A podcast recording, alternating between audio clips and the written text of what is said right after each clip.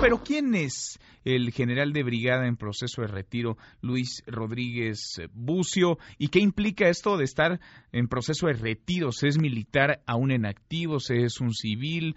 ¿Está en tránsito a convertirse en un civil? ¿Perderá el grado? ¿Lo dejará en un stand-by? ¿Perderá las facultades? ¿La atribución que le da ser integrante de las Fuerzas Armadas? Me da gusto saludar en la línea telefónica a Juan Ibarrol, experto en estos temas, en temas de Fuerzas Armadas. Juan, gracias por estos minutos. Buenas tardes. Al contrario, querido mando un saludo para ti, para todo tu auditorio. Gracias. ¿Qué opinas tú de Luis Rodríguez Bucio, de su trayectoria, de su carrera, de su expertise, de cómo llega ahora a encabezar el cuerpo de seguridad más importante que habrá en este sexenio, la Guardia Nacional? Habría que empezar diciendo que hay una realidad, no cualquier general, cualquier almirante de este país tienen grandes credenciales, grandes capacidades, grandes experiencias, son hombres y mujeres, porque hay mujeres generales y mujeres almirantes, que pues por lo menos llevan 34, 35 años en el Instituto Armado. La designación de Jean Rodríguez Mucio creo que viene eh, a, complementar lo que debe de ser el arranque de la Guardia Nacional. ¿Y por qué lo digo? Es un hombre que tiene una vasta experiencia en, lo que es seguridad interior, en lo que es la correlación del uso de la, del uso legítimo de la fuerza con el respeto a la parte de derechos humanos. Eh, su carrera militar intachable, sin embargo, yo creo que vale la pena destacar que, que la última responsabilidad que tiene en el activo, y ahorita si quieres explicamos esa parte, es, el es ser presidente de la Junta de Delegados de la Comisión Interamericana de Defensa con sede en Washington. La Junta Interamericana de Defensa es un organismo de la Organización de Estados Americanos. Es decir, tenemos un hombre al frente de la Guardia Nacional, eh, o a partir de hoy, o, cuando comience ya a ser efectiva la Guardia Nacional, que tiene un conocimiento actual de amenazas multidimensionales que son las que va a tener que enfrentar eh, la Guardia Nacional. Aquí digamos que aquí digamos que la principal preocupación de los mexicanos pasa por pues eh, la seguridad, ¿no? En la vida cotidiana, pero también el combate al crimen organizado. Vaya, lo que se ha salido de control desde hace tiempo, las bandas de narcotráfico, pero también las del huachicol, eh, los muchos dramas que atravesamos como país, los desaparecidos, los feminicidios. Tú ves un perfil, tú ves en este general de brigada, en Luis Rodríguez Bucio, el perfil para encabezar para aglutinar todos estos esfuerzos y tratar de bajarle a la violencia que tanto nos surge como país? Por supuesto que sí, y hay un gran liderazgo con él, hay un respeto total que le tienen por lo menos quien va a integrar eh, de principio esta Guardia Nacional, que son Policía Militar, Policía Naval y Policía Federal. Eh, sin embargo, creo, que hay un aspecto importante ahí.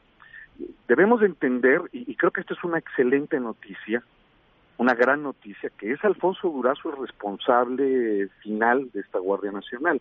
Es decir, si es un civil, que es eh, Alfonso Durazo, con su gran capacidad, porque vaya que la tiene, que a quien al final de cuentas es la cabeza del sector de esta Guardia Nacional, porque administrativamente depende de la Secretaría de Seguridad Pública y Protección Ciudadana. Entonces, eh, poder llegar a ese tema de, de darle eh, a la delincuencia, eh, enfrentar a la delincuencia tanto la común como la federal, que ese es un problema que viene a puntas. Es decir, hoy los delitos del foro común son los que están incrementando mucho porque se ha relajado durante años todas las estrategias de seguridad pública. Esto es muy importante mencionárselo al público.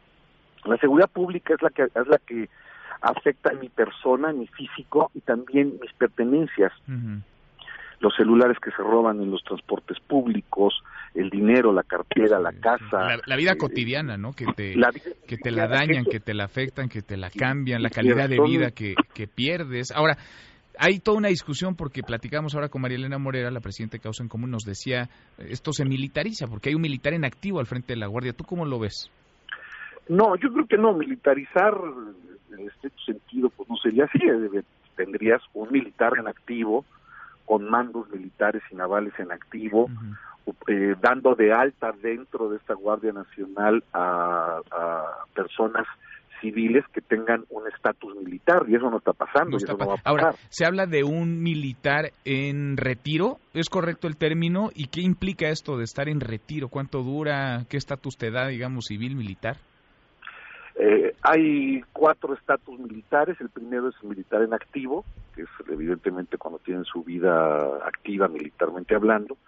Hay otro estatus que es el, la, licencia que pueda pedir un militar para participar, por ejemplo, a ser secretario de Seguridad Pública estatal o municipal o irse a una empresa privada a trabajar, que también se puede hacer con una licencia. El otro estatus que sigue es el del retiro, es decir, hay una edad límite que, que, marca cada grado militar o naval para permanecer en ese grado. Si no ascienden al grado inmediato superior y los alcanza eh, esa edad, tienen que ir a la situación, se conoce respetuosamente como la honrosa situación de retiro, lo cual también los deja en un estatus laboral civil. Civil. Que es lo que sí, que es o sea, la Guardia Nacional tendrá un mando civil.